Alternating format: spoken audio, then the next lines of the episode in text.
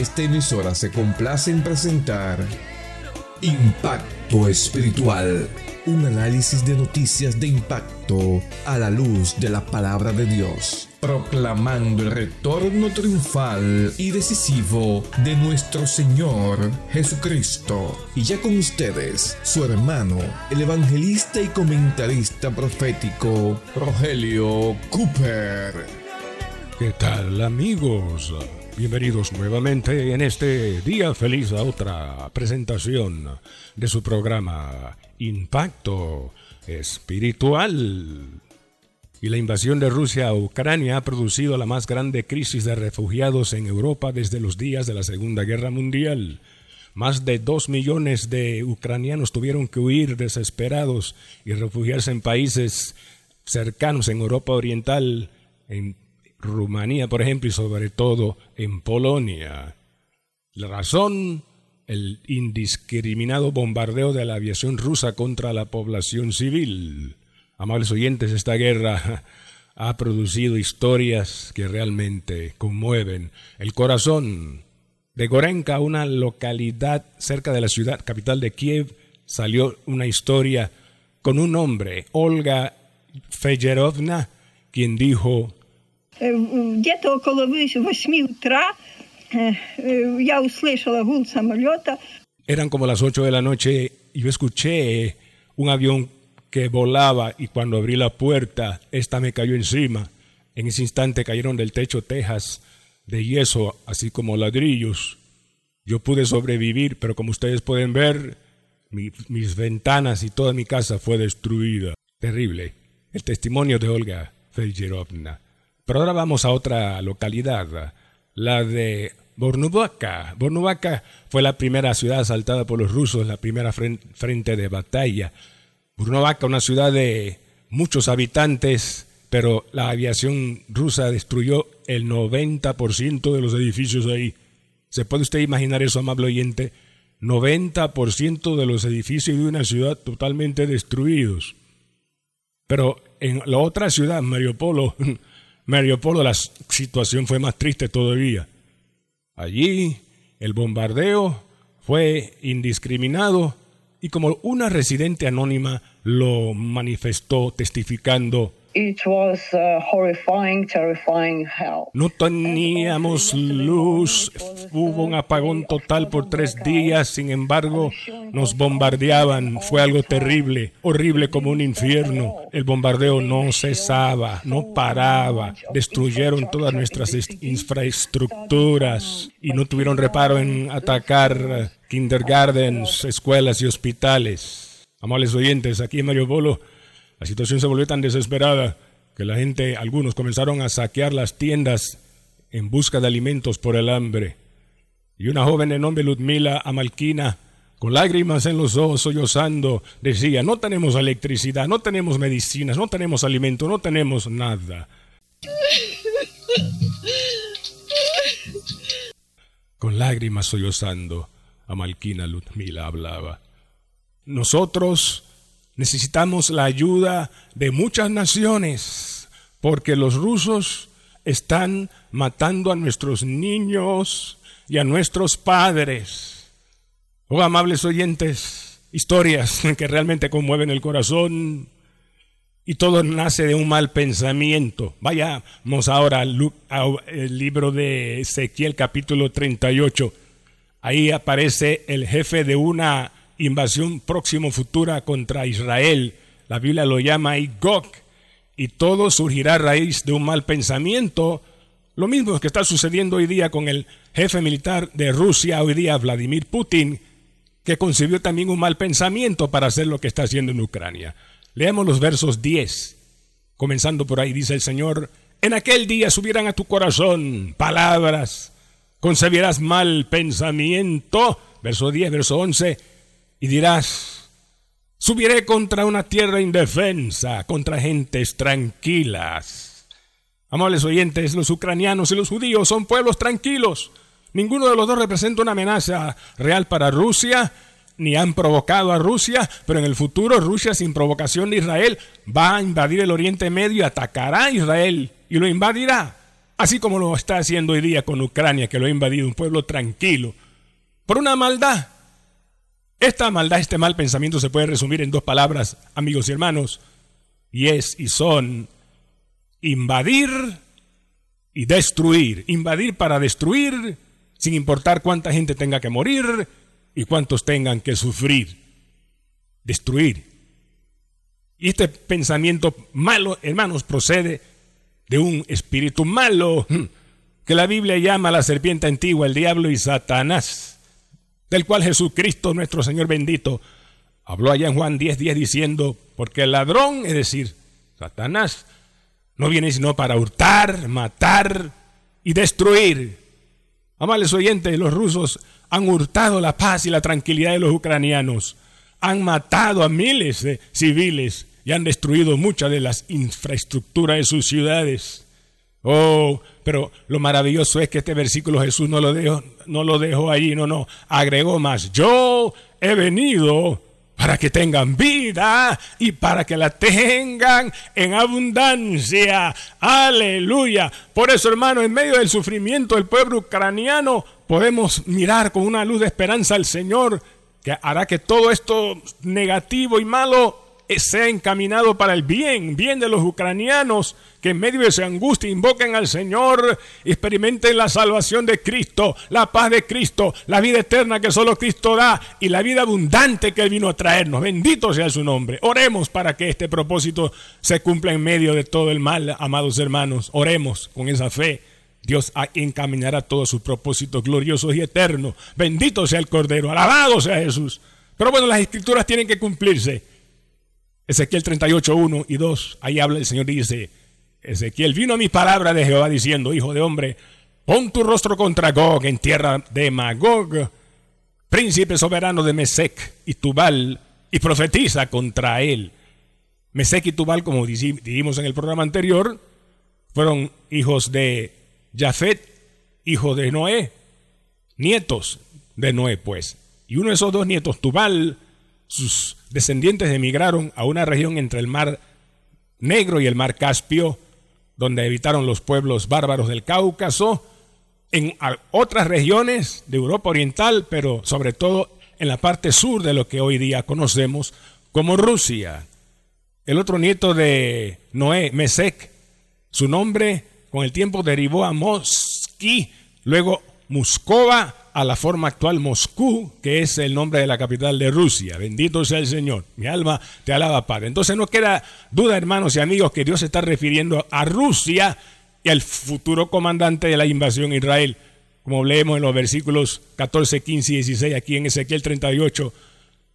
Di, una palabra de mí a Jehová diciendo, di a Gog, no eres tú a quien yo, de quien yo hablé en tiempos pasados, cuando mi pueblo Israel, dirás a cuando mi pueblo Israel habite con seguridad, no, lo sabrás tú, vendrás de tu lugar, del norte, tú y muchos pueblos contigo, todos ellos a caballo, gran multitud y poderoso ejército, y subirás contra mi pueblo Israel, contra mi pueblo Israel, y será el cabo de día, es decir, en estos últimos días que estamos viviendo.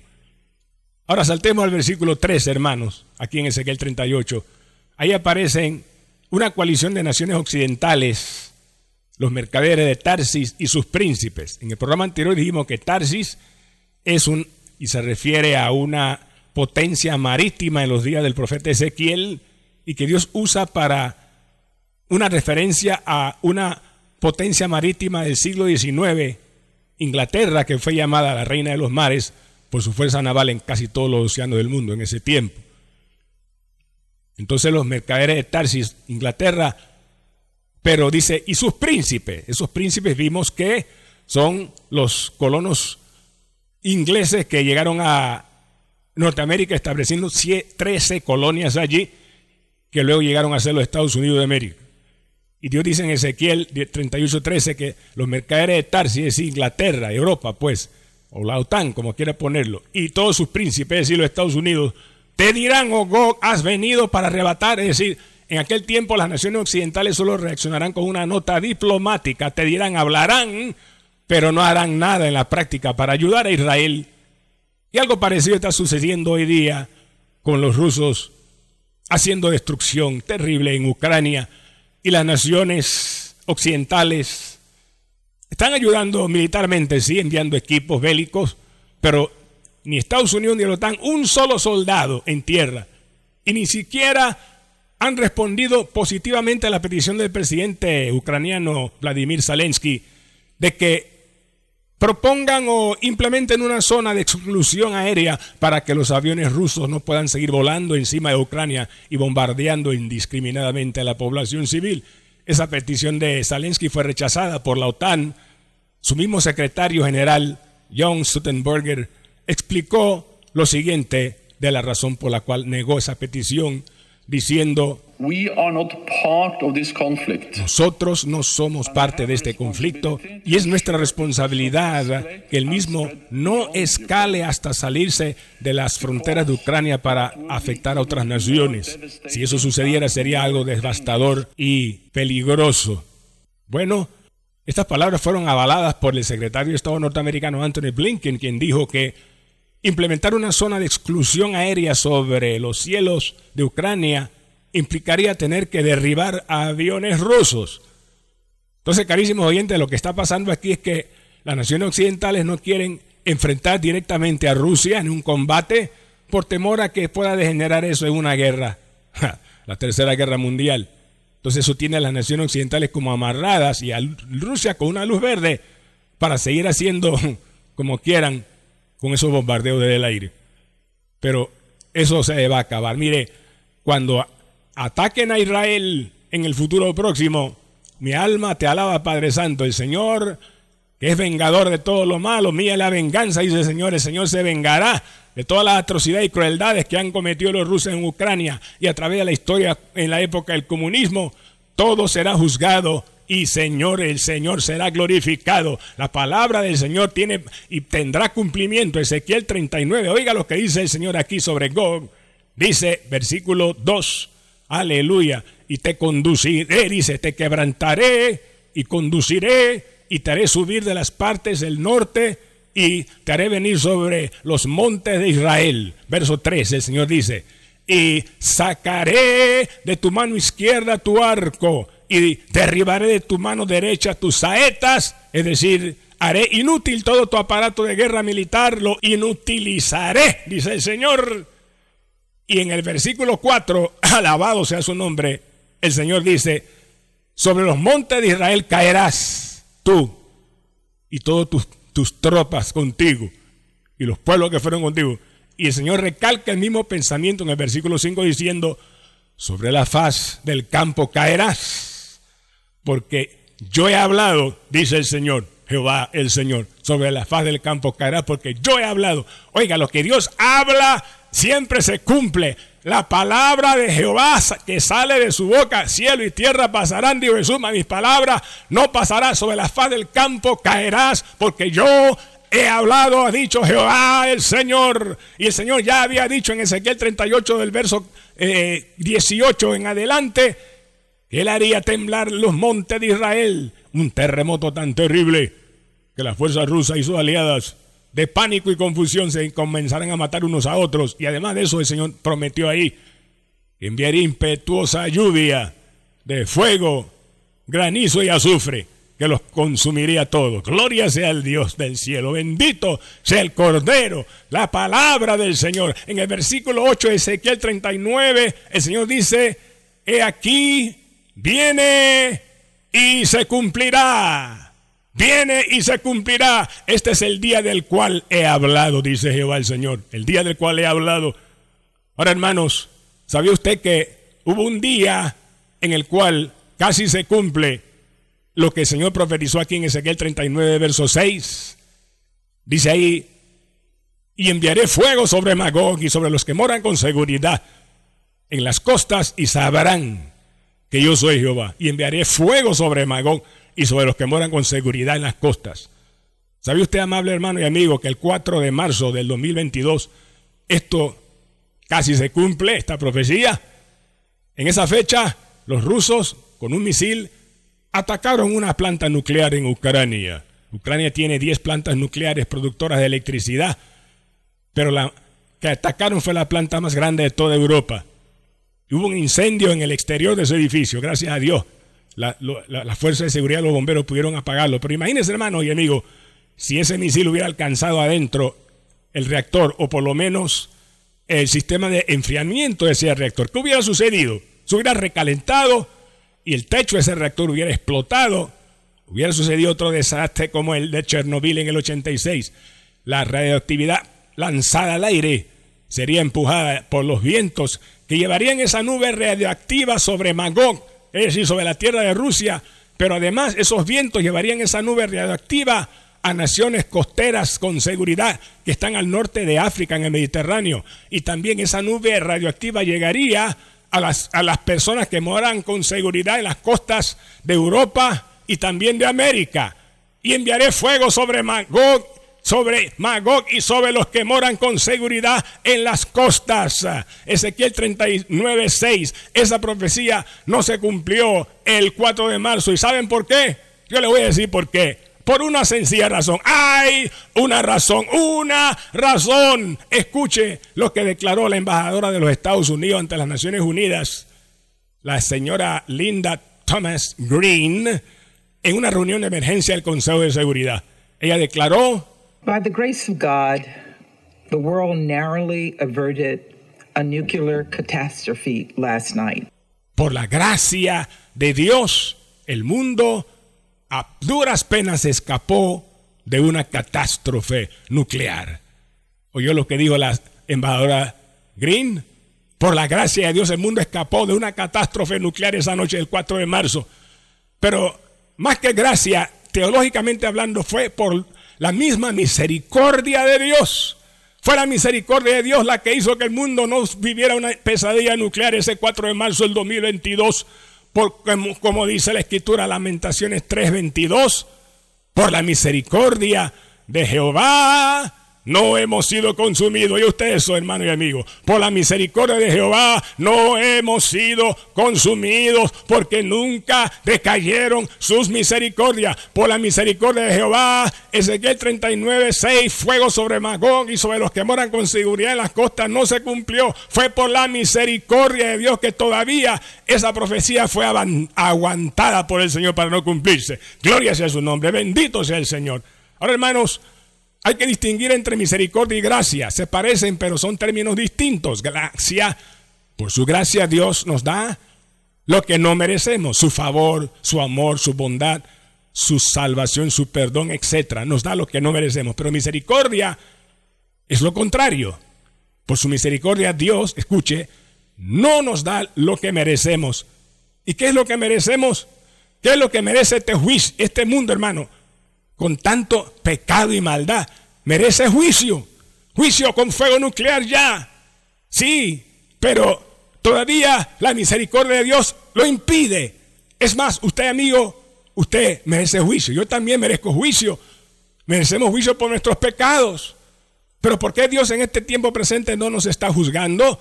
La razón es sencilla, porque es por su misericordia, aleluya, eh, dándonos vida, prolongando nuestra existencia y dándonos oportunidad para que nos arrepintamos de nuestra maldad. Esa es misericordia. Aleluya. Alabado sea Dios por su misericordia. Como dice el Salmo 103, versos 10 al 11. Dice ahí la palabra. Dice, porque el Señor no ha hecho con nosotros conforme a nuestras iniquidades, ni nos ha pagado conforme a nuestros pecados, sino que como la altura de los cielos sobre la tierra, engrandeció su misericordia sobre los que le temen. ¿Lo vio? Fue por la misericordia. Que el Señor no nos trata como nos debiera tratar, como merecemos. Y en lo que a la iglesia se refiere, hermanos, hay algo importante que el apóstol Pablo dijo en su carta a Tito, capítulo 3, versos 4 y 5. En cuanto a la iglesia, dice: Porque cuando se manifestó la bondad de nuestro Salvador, y su amor, su amor para con los hombres nos salvó, no por obras de justicia que nosotros hubiéramos hecho, sino por su misericordia. ¿Lo ve? Por su misericordia. Oh, amados, la misericordia de Dios se despliega de la manera más linda y preciosa y hermosa cuando miramos a la cruz. Vayamos por un momento a la cruz. En esa cruz Jesús, para poder expresar y manifestar su misericordia a nosotros, tuvo que experimentar cuatro cosas. Lo hizo, o más bien tres cosas, por el tiempo no va a alcanzar, por tres cosas básicamente. Primero, le costó a Jesús su misericordia a nosotros muchas lágrimas, muchos dolores y le costó toda su sangre. Muchas lágrimas, muchos dolores y toda su sangre. Le costó muchas lágrimas en primer lugar porque como dice la epístola a los, Hebreos capítulo 5, Cristo en los días de su carne ofreció ruegos y súplicas con gran clamor y lágrimas al que le podía librar de la muerte. Y eso lo hizo, según los evangelios sabemos, en el jardín, el jardín de Getsemaní, donde oró diciendo, Padre, con lágrimas, si puedes, pasa de mí esta copa, pero no sea como yo quiero, sino como tú. Aleluya, gloria a Jesús. En segundo lugar, su misericordia al Señor para dárnosla le costó muchos dolores, dolores. Varón de dolores, Jesús, experimentado en quebranto. Dolores físicos, increíbles en esa cruz. Un tormento grande que no podremos entender jamás cómo su cuerpo fue molido sin anestesia en esa cruz tan horrible, pero sobre todo dolores espirituales, porque en esa cruz Jesús experimentó un sufrimiento equivalente al tormento eterno para librarnos del castigo del fuego eterno por nuestros pecados. Por eso, aleluya, fueron muchos sus dolores. Oh, mi alma te alaba. Y en tercer lugar, para darnos su misericordia, Cristo tuvo que experimentar el derramar toda su sangre, toda a través de sus manos y sus pies que horadaron, y también a través del costado que luego de morir el soldado romano atravesó, y al traspasar su costado llegó a la lanza al mismo corazón destrozándolo, y de ese costado salió agua y sangre. Hasta la última gota de su sangre la derramó Jesús, aleluya, en su misericordia para poder salvarnos. Aunque un amor así, amigo, ¿cómo no entregarnos a Jesús? Mira, amigo, sería realmente una bobería irse al infierno cuando hay un Cristo que nos amó de tal manera que por su misericordia padeció extremadamente de esa manera. La pregunta es, ¿lo aceptarás o lo rechazarás? Mira, amigo, Dios quiere salvar a toda la humanidad, quiere salvarte a ti, pero Él no fuerza la voluntad de nadie, de nadie. Por eso son pocos los que se salvan. Solamente Dios hace una invitación generosa Isaías 55, 7, deje el impío su camino y el hombre inicuo sus pensamientos y vuélvase a Jehová, el cual tendrá de él misericordia, y al Dios nuestro, el cual será amplio en perdonar. Porque ahí donde estás, amigo, no cierras tus ojos y puede, invoca al Señor y dile, Jesús, gracias por tu misericordia. No merezco tu salvación, merezco juicio, pero para eso tú fuiste a la cruz para llevar el castigo que yo merecía. Gracias Cristo por tu sangre, por tu misericordiosa sangre. Límpiame ahora de todos mis pecados. Límpiame de todos mis pensamientos malos, malas palabras, malas acciones. Cambia mi vida ahora, Señor. Hazme una nueva persona. Transfórmame con tu Espíritu Santo. Y gracias porque ahora que te recibo en mi corazón salva, como mi Salvador personal y Señor, tú me das la vida eterna y escribes mi nombre en los cielos, en tu libro de la vida, oh Cordero. Precioso. Amén y amén. Padre, gracias por los amigos que te han recibido. Bendice sus vidas. Guárdalos en el camino del Evangelio. Que nada y nadie los aparte de ti. Que estén apegados a ti mediante la oración todos los días, leyendo tu palabra cada día y obedeciéndola y guardándola y esperando el sonar de la trompeta en cualquier momento cuando Tú vendrás a levantar a tu iglesia a las nubes de gloria para que nos encontremos allá arriba contigo antes de que tus juicios terribles caigan sobre la tierra. Gracias por la esperanza del rapto. Pues tú dijiste en Lucas 12:40, vosotros pues también estad preparados, porque a la hora que no pensáis, el Hijo del Hombre vendrá. Bendito sea Jehová.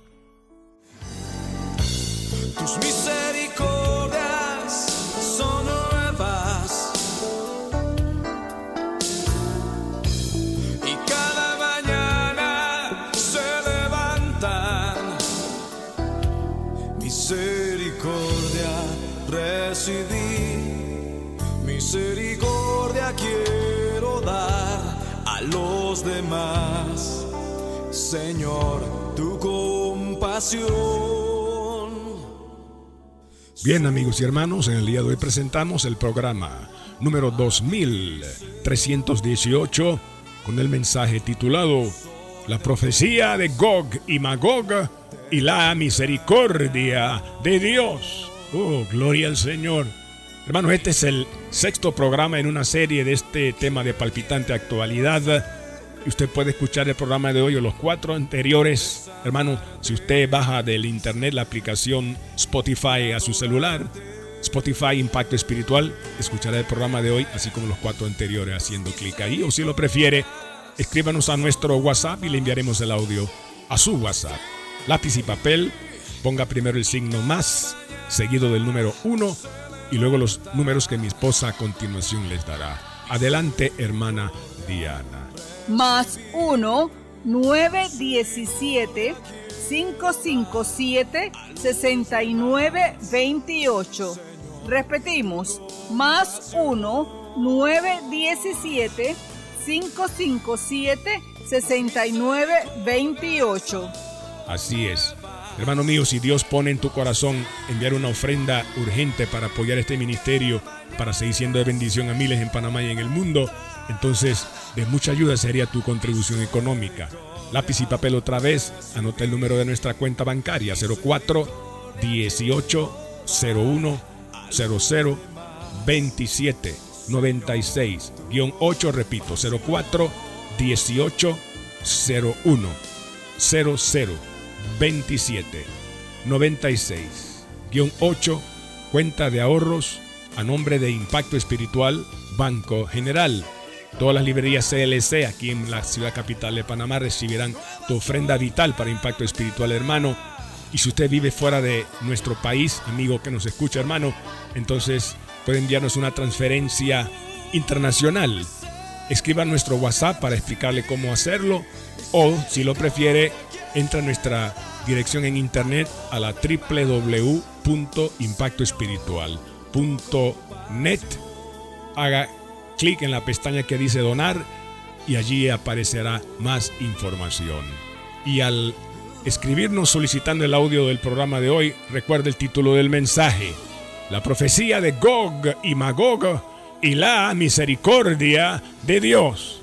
Hermano, para hacernos llegar tus comentarios, tus testimonios o peticiones de oración para ministrarte personalmente, marca el siguiente número aquí en Panamá. También puede llamarnos al 277-5352. Repetimos, 277-5352. Será para nosotros un placer ministrarle y orar por sus necesidades. A nombre del hermano Cooper, su comentarista profético, nos despedimos hasta la próxima semana en esta misma estación y hora cuando presentaremos otro impacto espiritual.